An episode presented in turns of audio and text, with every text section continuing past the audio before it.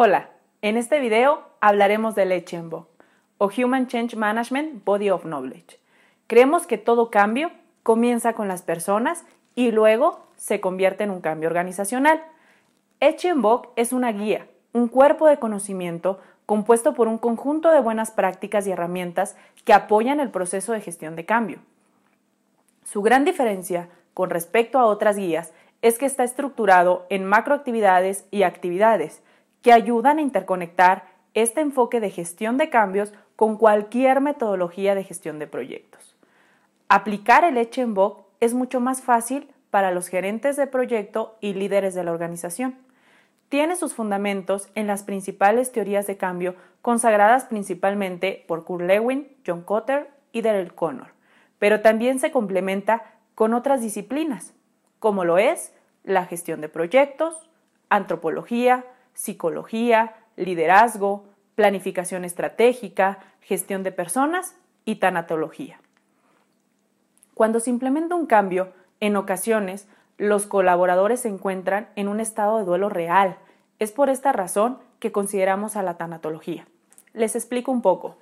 La tanatología surge en la cultura griega, pero la profundidad de su estudio inició en la medicina, cuando los médicos se dieron cuenta de que los familiares de los soldados que eran enviados a la guerra experimentaban un estado de luto, incluso antes de ir. Este fenómeno de depresión, de apatía, ante la posibilidad de un resultado negativo, lo llamaron luto anticipatorio. En el ambiente organizacional se puede comparar con el momento que viven las personas cuando se dan cuenta de que algo va a cambiar, pero la organización aún no da una comunicación formal al respecto. Es posible que se haya dado cuenta que las personas comienzan por un proceso de sufrimiento al escuchar que viene un cambio y después viene una segunda etapa en la que el cambio inicia y se ve a varias personas enfrentando el cambio y viviendo un sentido de muerte organizacional, porque se dan cuenta que han perdido relevancia y están obsoletas. Sigue una tercera etapa del duelo organizacional que es un momento donde muchas personas estimuladas por el instinto de sobrevivencia se resisten e incluso boicotean el cambio. Así que note el por qué es importante que le echen voz tomar en cuenta la tanatología.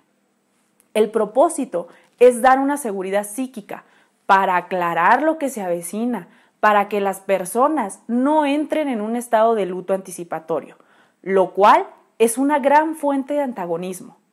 Al reducir las resistencias, aumentará la tasa de compromiso. El Echenbock está estructurado de una manera muy lógica. Hay macroactividades que están relacionadas con las etapas típicas de un proyecto, como lo es inicio y planificación, adquisición, ejecución, implementación, finalización y una etapa posterior que llamamos producción, que es cuando el cambio ya está implementado, pero aún se necesita apoyo para que el cambio pueda institucionalizarse en esa cultura organizacional. Para cada etapa típica de un proyecto hay un conjunto de actividades que están relacionadas con las buenas prácticas de gestión de cambio de una manera muy objetiva. Por ejemplo, la macroactividad, la realización de un workshop de alineación con los líderes, el cual es muy importante porque muchas veces aunque este proyecto está considerado en la planificación estratégica de la empresa, es posible que desde el punto de vista de lo que se hará, los objetivos, las métricas que se utilizarán en los indicadores, no está claro entre todos los stakeholders, especialmente aquellos que toman decisiones.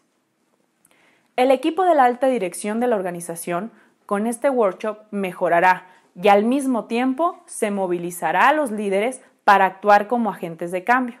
Si no se cuenta con un patrocinio altamente activo, el cambio no ocurrirá.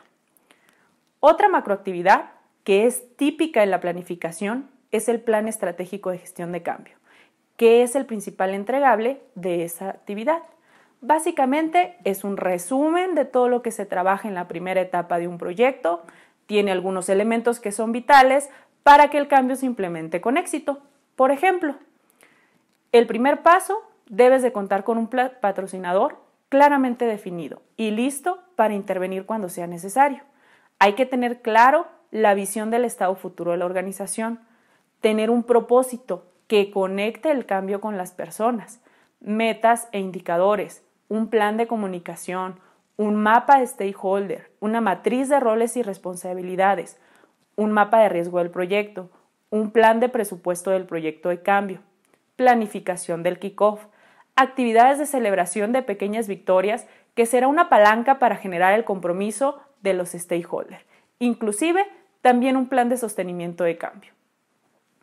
Claro que un plan de gestión de cambio puede ser compuesto por muchos otros elementos, pero los mecanismos mencionados anteriormente es un pequeño resumen. Este es un ejemplo del producto principal desarrollado en esta macroactividad y para dar también una visión de la composición de leche en boc. Como podrán ver, el contenido de leche en boc tiene macroactividades, actividades, herramientas, entregables que son tangibles, claros y fáciles de ser comprendidos, por los que tienen un pensamiento cartesiano, lógico, cuantitativo, que este pensamiento es típico de las personas que son analíticas, controladoras, como por ejemplo el nivel de management de la organización, el equipo de tecnología, el equipo de gestión de proyectos y de procesos. Así ellos comprenden más cómo se dará la ejecución de la gestión de cambio y cómo se dará la integración de gestión de cambio con gestión de proyecto. Además de las actividades que están directamente relacionadas con cada etapa del proyecto, el Echenbo también tiene las actividades recurrentes, que son aquellas que son transversales en las etapas del proyecto y van desde la planificación hasta la producción o sostenimiento del cambio. Por ejemplo, planificar y gestionar la comunicación, formar espíritu de equipo, estimular los procesos participativos, gestionar los conflictos, motivación, comportamientos, estimular la creatividad y la innovación y gestionar a los stakeholders, que es tan relevante e importante para el éxito del proyecto. Es una especie de pilar que abarca un conjunto de actividades que forman parte del enfoque del Echenbock. El Echenbock es muy flexible y debe adaptarse a su proyecto de acuerdo a las necesidades, los objetivos estratégicos, la cultura organizacional y se adapta a cualquier metodología de, proyectos. E incluso hay personas utilizando el modelo de Echenbock para hacer cambios de su propia vida a pesar de que fue diseñado para realizar cambios organizacionales.